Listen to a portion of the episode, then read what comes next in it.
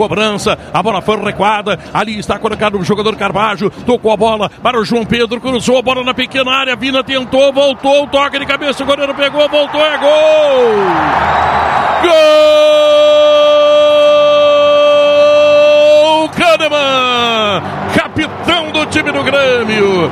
E imagine, hein? Seis minutos de partida, o Grêmio está fazendo 2 a 0.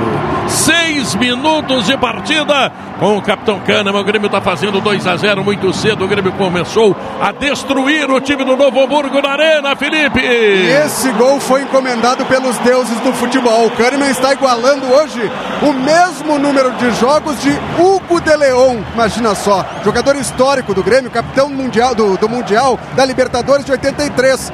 O gol teria de ser do Bruno Alves. O goleiro Maticoli foi buscar quase no ângulo. E aí no rebote estava lá o zagueiro Walter Kahneman cumprimentando para o fundo da rede. Agora é 2 a 0 e só está começando o jogo, Leonardo. Tem apenas seis minutos e o Grêmio encontra muitas facilidades. O Grêmio encontra espaço, troca passes, tem boa movimentação. E eu já posso fazer o alerta aqui, Bertoncello. Vai ter goleada esta noite, hein? Uma noite histórica, Leonardo, porque, como disse o Felipe, Walter Kahneman iguala Hugo de Leon em jogos, 242 partidas e marcou seu quinto gol pelo Grêmio. Ele que não fazia gol pelo tricolor desde 2019.